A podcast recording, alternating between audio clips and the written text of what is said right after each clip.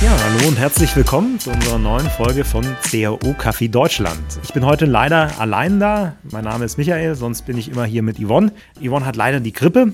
An der Stelle also gute Besserung auch an Sie. Dafür habe ich einen wunderbaren Gast heute hier mit Dennis.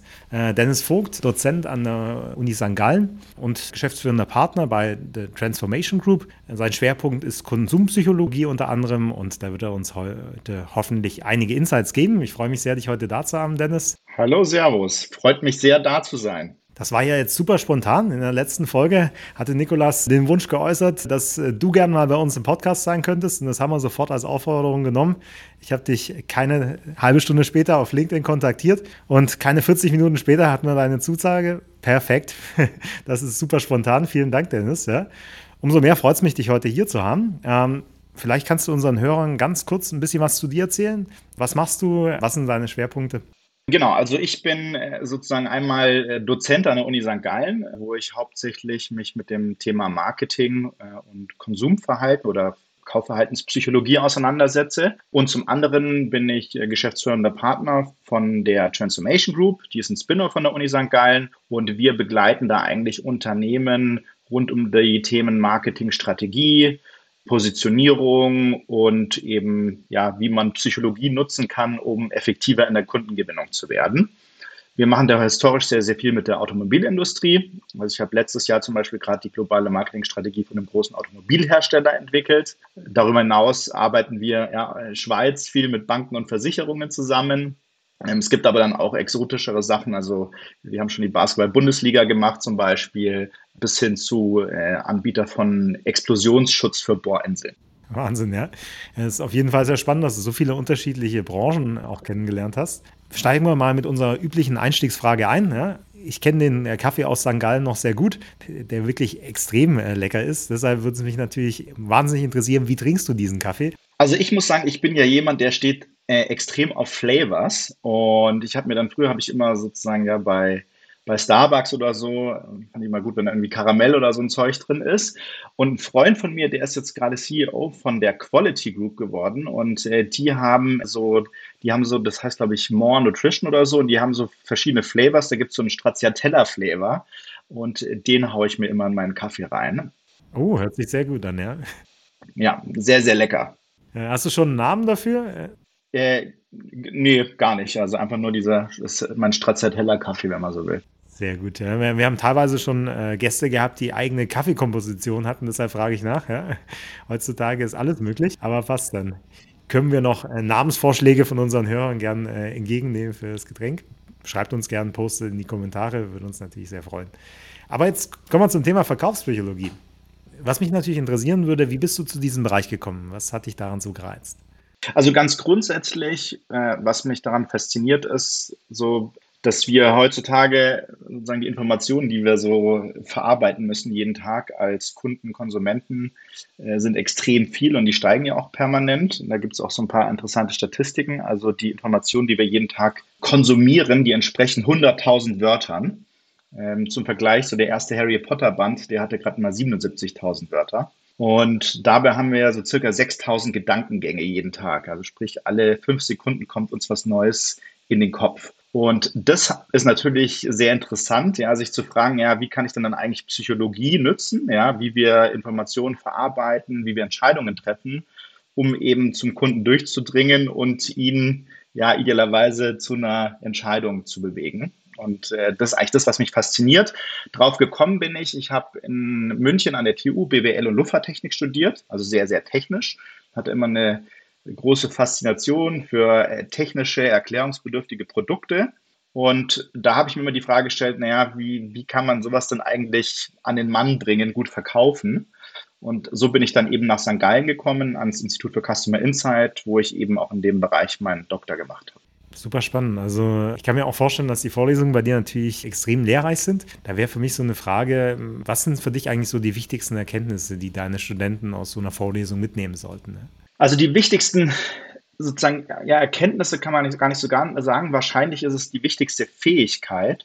Es ist tatsächlich so, dass wir eigentlich ja heutzutage tausende von psychologischen Effekten oder Erkenntnissen darüber haben, wie wir Menschen Entscheidungen treffen. Aber die wurden halt von Wissenschaftlern für Wissenschaftler geschrieben und sind halt sehr, sehr theoretisch. Und was ich eigentlich erreichen möchte, ist, dass die Studenten lernen, also einmal die zu verstehen, die auch gut zu beurteilen, also wie kann die in einer bestimmten Situation Sinn machen und vor allen Dingen dann sich zu überlegen, ja, wie kann ich die denn eigentlich in der Praxis anwenden? Ja, und deswegen haben wir unsere Vorlesung auch so aufgebaut, dass die im ersten Teil von uns theoretischen Input bekommen, also ja, wie treffen wir Entscheidungen, wie nehmen wir Dinge wahr, und dann im zweiten Teil haben wir immer so ein Blog-Seminar, wo die dann einen echten Case bearbeiten und eben dann auch diese Effekte anwenden sollen. Ja, und das ist für mich eigentlich das Wichtigste, so diese Brücke zwischen Theorie und Praxis zu schaffen. Habt ihr dann wirklich auch Live-Beispiele, wo ihr auch seht, welchen Effekt das Ganze hat? Also führt ihr AB-Tests dann gemeinsam mit Studenten durch oder wie kann man sich das vorstellen? Das wäre das wär richtig, richtig cool. Das machen wir, machen wir leider nicht, aber es ist eigentlich eine gute Idee. Ich, ich nehme das mal mit. Man könnte es echt mal machen, weil das wäre vielleicht gar nicht so schwierig. An welchen Themen forschst du denn gerade? Ähm, bei mir ist es tatsächlich so, dass sozusagen geforscht habe ich hauptsächlich während meiner DIS.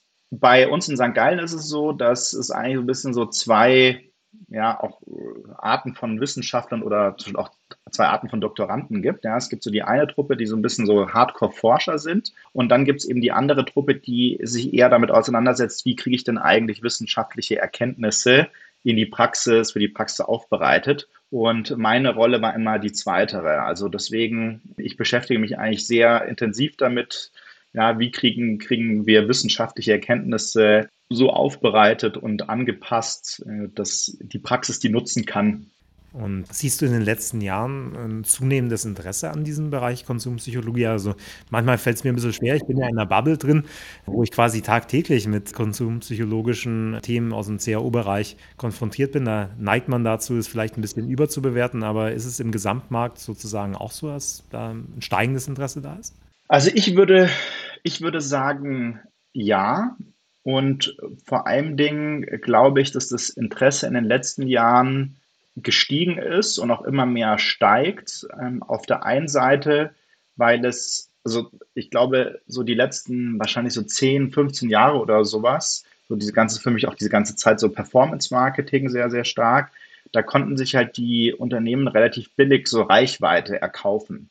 Und jetzt ist in den letzten Jahren einfach so geworden, dass es mein Gefühl ist, ja, ich habe jetzt auch keine Statistik dazu, aber mein Gefühl ist, dass halt diese Reichweiten ja, immer teurer werden, der Markt sehr, sehr crowded ist, wenn man so will, und man sich jetzt schon die Frage stellen muss, wie kann ich das sehr gezielt machen? Und vor dem Hintergrund glaube ich, dass das sicherlich ein sinnvoller Zugang ist.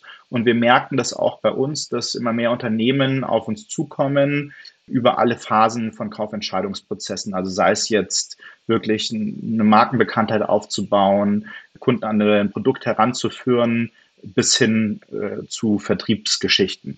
Und wie geht ihr bei solchen Projekten vor? Also nehmen wir mal an, ich bin jetzt äh, Markenartikler, der für seine Online-Strategie jetzt das Thema Konsumpsychologie stärker einsetzen möchte. Wie sind da so die Abläufe bei euch? Ja? Also grundsätzlich ist es das so, dass wir eigentlich so reingehen, dass wir mit denen gemeinsam ja definieren, so was ist jetzt so eure Herausforderung. Also geht es irgendwie darum, ja, eher im Upper Funnel besser zu werden, also sprich so im Sinne von Awareness. Äh, geht es euch da, geht es mir darum, um diese Consideration-Phase, um Menschen irgendwie an euer Produkt, eure Leistung heranzuführen? Geht es dann so um die tatsächliche Conversion? Ja, das ist, glaube ich, gar nicht mal so unser Thema. Ja, ähm, ich glaube, da sind, da, da sind dann andere, also das ist ja auch sagen, etwas, was ist auch klassisch so, also ich unter Performance Marketing oder so Conversion Optimierung halt verstehe. Oder geht es um diese Loyalitätsphase? Und was wir dann machen, ist, dass wir erstmal hingehen und gucken, was sind denn jetzt mal ganz grundsätzlich geeignete Effekte? Da haben wir die letzten Jahre haben wir also hunderte von solchen Effekten gesammelt und äh, aufbereitet. Und dann fangen wir an, diese Effekte eben auf die Produkte oder Leistungen oder die Landingpage anzuwenden und gucken dann, okay, was sind jetzt die Effekte, die unserer Meinung nach den größten Hebel haben, wenn man so will. Ja, und dann geht man rein und geht dann in eine Diskussion mit den Kunden, wo man denen dann diese Sachen halt vorstellt, die durchdiskutiert und dann eben gemeinsam sich ja, darauf einigt, okay, was sind jetzt die sinnvollen, die, die am meisten Sinn machen.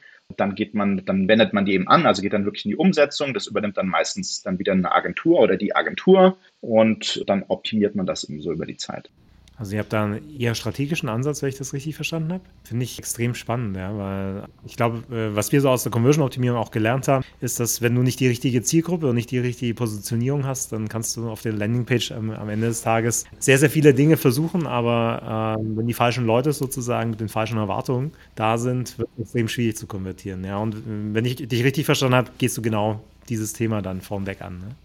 Ja, und ich glaube auch, was auch sehr, sehr wichtig ist, man muss diese ganze Sache auch sehr ganzheitlich denken. Ja, also heutzutage sind Unternehmen so, dass man, dass jeder so ein bisschen so in seinen, so dumm das klingt, so Silos halt denkt. Ja, also die am Upper Funnel unterwegs sind, die, die, denken nur im Sinne von Reichweite, so, ja, und wie viele Klicks und Shares und Likes habe ich irgendwie auf die Sache drauf.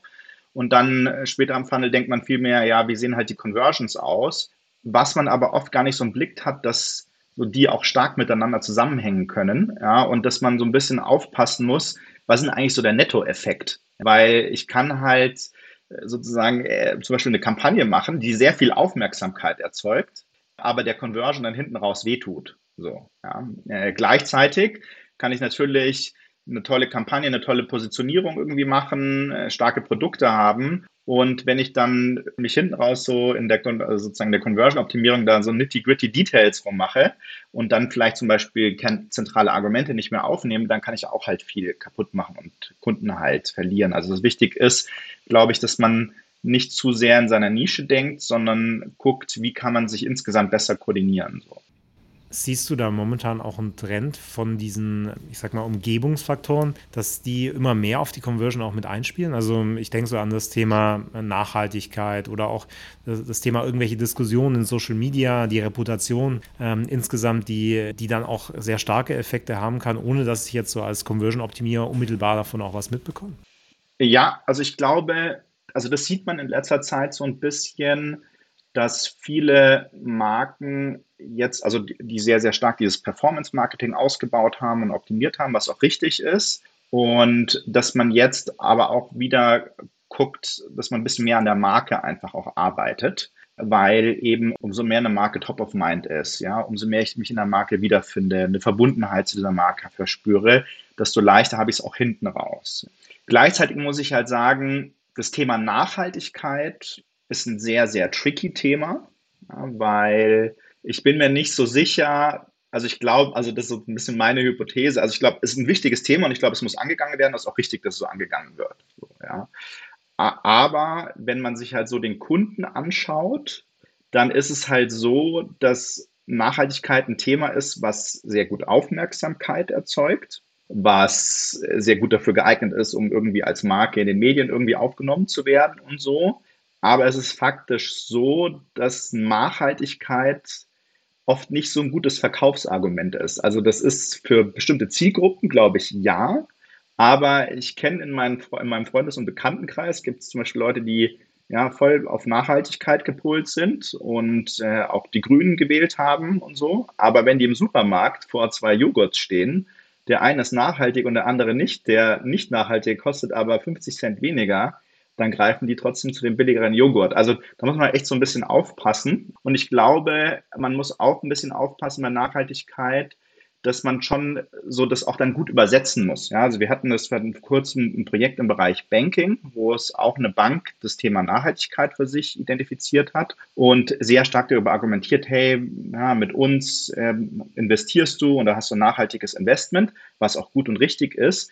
Nur Investment ist so ein schönes Thema, ja, da geht es um mein Geld. Und da haben wir dann zum Beispiel auch gesehen, ja, die Argumentation darf in der späteren Entscheidungsphase nicht sein, hey, du tust was Gutes für die Umwelt, sondern da muss natürlich auch sagen, hey, eigentlich sind nachhaltige Investments die besseren Investments, weil sozusagen die langfristig eine höhere Wertstabilität haben, nachhaltige Unternehmen kriegen bessere Kredite, werden mehr gefördert. So, also da muss man auch immer gucken, dass man dann irgendwann mal sozusagen äh, auch das dann übersetzt, ja, welchen zusätzlichen Nutzen hat das noch für mich als Kunde.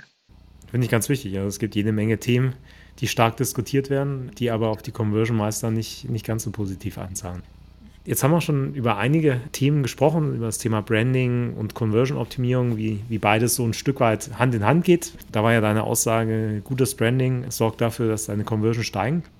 Hast du auch schon in der Praxis Beispiele gesehen, wo schlechtes Branding dann auch extrem stark auf die Conversion sich negativ ausgezahlt hat? Also hattest du solche Fälle auch schon mit Kunden, die quasi plötzlich negative Branding-Effekte hatten und dann sofort gleich negative Conversion-Optimierungseffekte gesehen haben?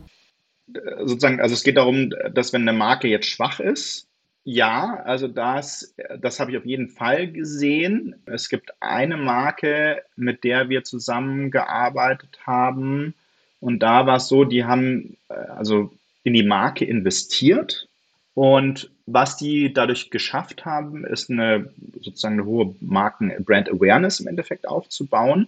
Das hat sich aber nicht in Conversion übersetzt damals, weil sie ähm, vergessen haben oder nicht richtig mitgedacht haben, in wirklich die Differenzierung und die Begehrlichkeit der Marke zu investieren. Und ich glaube, das ist ein ganz, ganz wichtiger Punkt, dass wenn wir über das Thema Marketing und Positionierung und Differenzierung sprechen, dann denken wir oft über Marketing im Sinne von ja, einem Gewerk, so einer Funktion im Unternehmen. Ja, und wir verstehen Marketing unter sehr, sehr stark unter Kommunikation. Ja, und wir kennen das so. Ja, jetzt wir müssen unsere Marke emotional aufladen. Jetzt äh, stellen wir einen tollen neuen äh, CMO ein und der macht dann mit, keine Ahnung, mit einer tollen Agentur, machen die eine tolle kreative Kampagne. Und das hat, glaube ich, früher relativ gut funktioniert, äh, so eine Marke aufzuladen. Wir leben aber heute in einer Welt, wo der Kunde extrem kritisch ist. Und das bedeutet, wenn ich das über das Thema Differenzierung, Positionierung, Begehrlichkeit nachdenke, dann kann ich eben nicht einfach nur so eine schöne Kampagne machen, sondern ich muss das wirklich von der Pike aufdenken. Also zu sagen, okay, wie wollen wir uns eigentlich positionieren? Was heißt das für unsere Produkte? Äh, was heißt für unsere Services? Wie können wir das da umsetzen?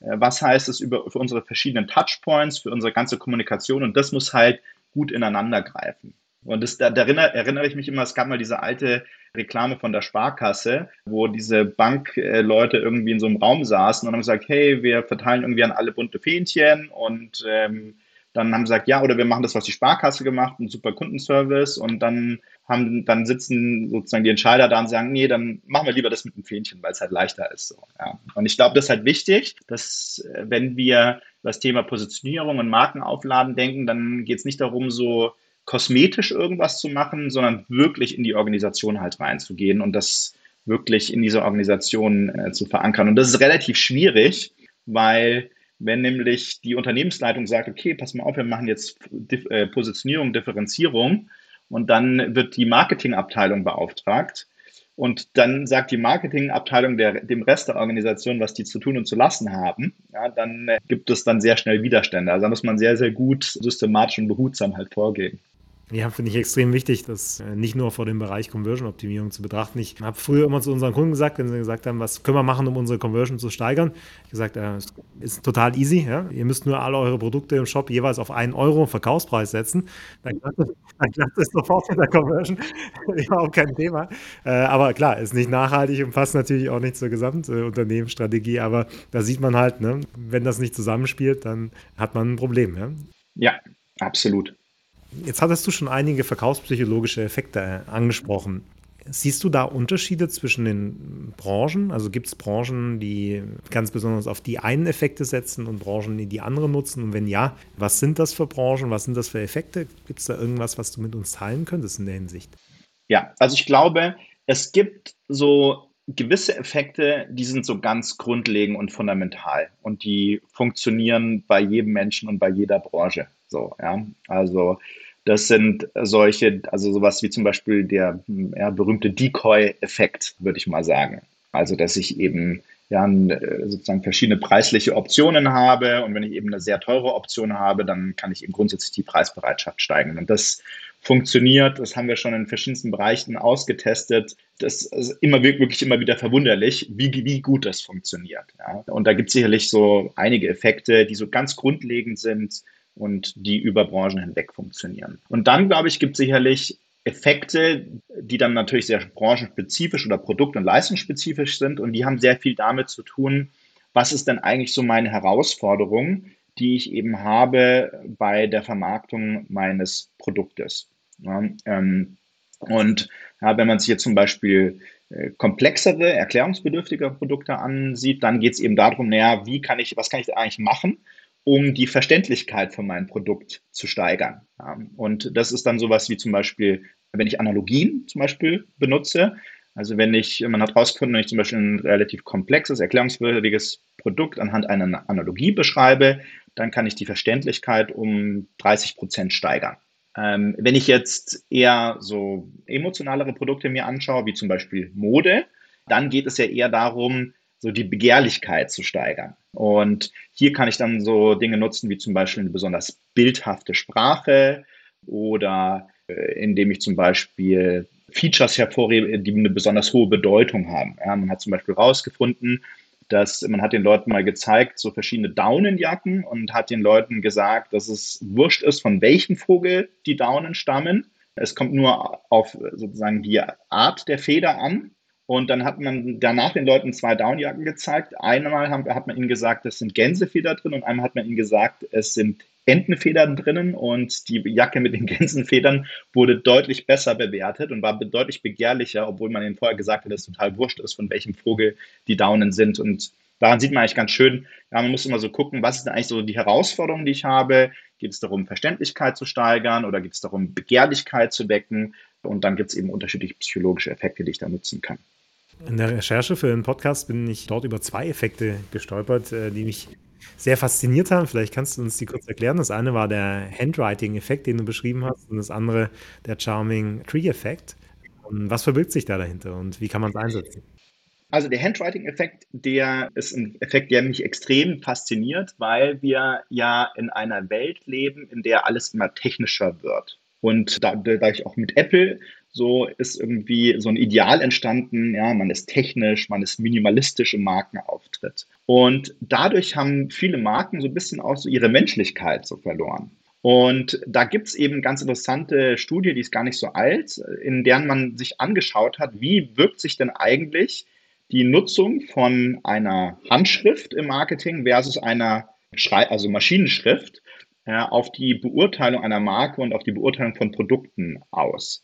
Und man hat eben dann so eine Studie gemacht, wo man auf einem Unicampus Leuten zwei verschiedene Verpackungen für so Knäckebrot gezeigt hat. Und einmal war die Marke in Maschinenschrift draufgeschrieben und einmal war sie in der Handschrift draufgeschrieben. Also zwar schon eine Computerschrift, aber die eben so handschriftmäßig aussieht. Und man hat ihnen dann das Knäckebrot zum Testen gegeben und dann hat man den Leuten gesagt, okay, wärst du bereit, dieses Knäckebrot zu kaufen? Und die Kaufbereitschaft stieg bei der Handschrift, also war bei der Handschrift sechsmal so hoch wie bei der Maschinenschrift. Und die Forscher haben eben auch herausgefunden, dass eben diese Handschrift ein sehr unterschwelliges Signal von Menschlichkeit ist und man dadurch eben mehr eine emotionale Verbindung eben zu dieser, ja, zu dieser Marke eben aufgebaut hat. Insofern ist das, finde ich, ein sehr, sehr interessanter Aspekt. Und der zweite Effekt, dieser Charming Three-Effekt, ist eigentlich auch total banal, aber man hat, äh, sozusagen, wenn man heute ins Marketing schaut, dann gehen ja die meisten Unternehmen so ein bisschen so mit dem Mindset ran, ich sage dem Kunden, also wenn der Kunde das alles über mich weiß, dann würde er kaufen. So, ja. Und deswegen ist es auch so, wenn ich auch, also gerade auch bei komplexeren Produkten, wird man eigentlich zugemüllt mit Informationen. Und Forscher sind jetzt mal hingegangen vor ein paar Jahren, haben sich die Frage gestellt, naja, inwiefern hat denn eigentlich die Anzahl der Argumente, also nicht die Qualität der Argumente, sondern die Anzahl der Argumente einen Einfluss darauf, wie ich ein Produkt beurteile. Und man hat dann eben verschiedene, für verschiedene Produkte äh, den Leuten Anzeigen gegeben mit ein, zwei, drei, vier, fünf oder sechs Argumenten und hat dann tatsächlich herausgefunden, dass ein äh, sozusagen ein Optimum bei drei Argumenten erreicht wird. Also die Überzeugungskraft steigt von ein auf zwei und von zwei auf drei Argumenten ab dem vierten Argument äh, sinkt die Überzeugungskraft wieder ab. Das hat damit zu tun, dass der Kunde das Gefühl hat, dass er in irgendwas reingequatscht wird an, ab dem vierten Argument und dann eben unterbewusst so eine Skepsis entwickelt. Ja, super spannend. Ja. Und äh, hast du E-Commerce-Shops, die diese Effekte schon einsetzen? Ich denke, klar, drei Produktfeatures, das kann man relativ schnell machen mit den Bullet Points. Mit dem Handwriting-Effekt, gibt es da auch schon äh, Shops, wo ihr das umgesetzt habt? Dann? Da haben wir, also sozusagen E-Commerce-Shops haben, also beraten wir eigentlich gar nicht oder arbeiten eigentlich gar nicht zusammen. Was wir eben machen, also es muss nicht unbedingt eine Handschrift sein. Es reicht auch schon, Also es gibt sozusagen dieses, dieses Gefühl der also Menschlichkeit kann ich eben auch erreichen, indem ich zum Beispiel in der Schrift einen bestimmten Charakter verleihe. Ja, also so ich, äh, meine Vermutung ist, ich habe das nicht getestet, aber zum Beispiel, wo wir immer sehr stark darauf achten, wenn wir zum Beispiel mit Kunden über eine Positionierung äh, an der Positionierung arbeiten, dass es eben sehr wichtig ist, dass wir denen zum Beispiel, äh, dass, dass, dass die sozusagen am Markenauftritt eine Schrift nutzen, die äh, mehr Charakter haben, so ein bisschen. Das ist so das eine. Und das andere, wo wir auch so ein bisschen darauf achten, ist, dass man eben zum Beispiel auch im Markenauftritt immer Menschen sieht, ja, die mit Produkten interagieren. Genau. Wir haben es aber jetzt noch nicht gemessen, und das ist eigentlich auch eine gute Idee. Also das ist die zweite gute Idee, die ich von dir bekomme. Man könnte das wirklich mal auch mal so ein bisschen abtesten und mal so ein bisschen vergleichen. Wäre super spannend, ja. Gehen wir gerne als Projekt mal gemeinsam angehen. ja, sehr gerne. Jetzt äh, gab es noch ein Thema, über das ich in der Vorbereitung geschaut bin, was ich äh, was mich auch extrem überrascht hat. Und zwar äh, hatte ich in einem deiner Beiträge gesehen, dass du sagst, dass äh, Kraftausdrücke die Marketingaktivitäten steigern. Kannst du das ein bisschen genauer erklären, was sich dahinter verbirgt? Müssen wir jetzt unsere Kunden beschimpfen, ne? Genau, also ähm, was ich mit Kraftausdrücken machen kann am Ende des Tages, ist, ich kann eben sozusagen die Qualität meines Produktes untermauern. Ja? Also ich kann eben jetzt sagen, unser Produkt ist super gut oder ich kann auch sagen, unser Produkt ist verdammt gut. Ähm, ein sehr, sehr schönes Beispiel sind, äh, ich weiß nicht, ob äh, du Dollar Shave Club kennst. das ist ja dieses, dieses, dieser Abo-Service für Rasierklingen. Und die haben ja diesen, diesen berühmten, diesen, dieses berühmte Video gemacht, wo die am Anfang so anfangen, ja, are our blades any good? No, uh, our blades are not good, they are fucking great. Ja, und eben sozusagen durch fucking, also im Endeffekt kann ich eben Kraftausdrücke helfen mir dabei, um eben ja die Qualität, also, also oder anders ausdrückt, Kraftausdrücke sind ein besonders effektiver Superlativ, der sehr wirkungsvoll ist. Man muss, glaube ich, da so immer natürlich, so, also was natürlich wichtig ist, ist, dass man das natürlich auch in Maßen benutzt. Also das ist jetzt, also jetzt zu sagen, das ist der absolut verfickt geilste Scheiß Joghurt, den du in deinem ganzen Scheißleben jemals gesehen hast, ist, glaube ich, nicht so zielführend, ja, sondern da ist vielleicht besser zu sagen, es ist ein verdammt guter Joghurt. Und das andere ist sicherlich, dass es auch so ein bisschen so von der Zielgruppe abhängt. Ja. Also es gibt sicherlich Zielgruppen, die vielleicht dann Kraftausdrücke nicht so gut finden im Marketing. Ja. Finde ich klasse, ja. Auch ein Thema, was man auf jeden Fall mal testen sollte. Für seinen eigenen Shop oder die eigene Webseite. Das ist auf jeden Fall auch ein Learning, das ich mitnehme. Ja, ähm, was mich jetzt noch interessieren würde, also zum Abschluss unseres Gesprächs, Du hast ja angesprochen, es gibt so wahnsinnig viele Effekte, äh, psychologische Effekte, mit denen man arbeiten kann. Wie kann ich mich jetzt so als interessierter Laie dann über neue Entwicklungen da am Laufen halten? Also was sind so die Quellen, die du empfehlen würdest, wenn ich sage, ich interessiere mich für Konsumpsychologie? Wo bleibe ich da up-to-date? Was es für neue Studien gibt? Was ich für neue Inspirationen bekommen kann?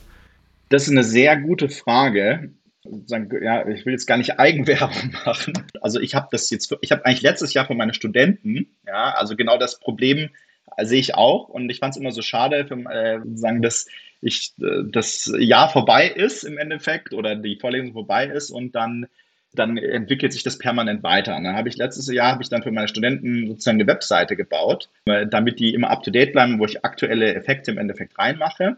Und dann habe ich gecheckt, okay, scheiße, die, die werden einmal auf diese Website draufgehen und dann nie wieder. Und dann habe ich eben einen Instagram-Account gemacht, wo ich regelmäßig solche Effekte aufbereite. Der heißt ja Dr. Dennis Vogt. Dennis Vogt gab es leider nicht mehr. Ähm, und da tue ich das eben aufbereiten. Also das ist jetzt so das, was mir einfällt. Ich habe dann noch einen Newsletter auf LinkedIn der heißt Marketing Bytes, wo ich das eben auch regelmäßig so die neuesten Erkenntnisse aufbereite. Und äh, ja, andere Quellen habe ich jetzt eigentlich gar nicht so. Ich kämpfe mich tatsächlich immer so durch die ganzen Papers äh, und wissenschaftlichen Publikationen durch, um da up to date zu bleiben, ja wenn man alles in einer Quelle hat, nimmst du uns Arbeit ab. Also wir packen es auf jeden Fall in die Show Notes. Vielen Dank für den Hinweis, dass unsere Hörer das auch mitnutzen können. Ja? Ja, wir neigen uns jetzt schon dem Ende zu. War wirklich super spannend, Dennis. Also ich habe echt viel mitgenommen. Äh, Gerade die Inspiration mit den Kraftausdrücken, dem Handwriting-Effekt und äh, dem Charming 3-Effekt werden wir auf jeden Fall in unseren nächsten Projekten mal testen. War auf jeden Fall etwas, was uns alle weitergebracht hat. Vielen Dank, dass du dein Wissen mit uns geteilt hast heute. Kurze Frage zum Schluss. Wen meinst du, sollten wir zu unserem Podcast auch einladen? Wen hättest du als Empfehlung für uns noch?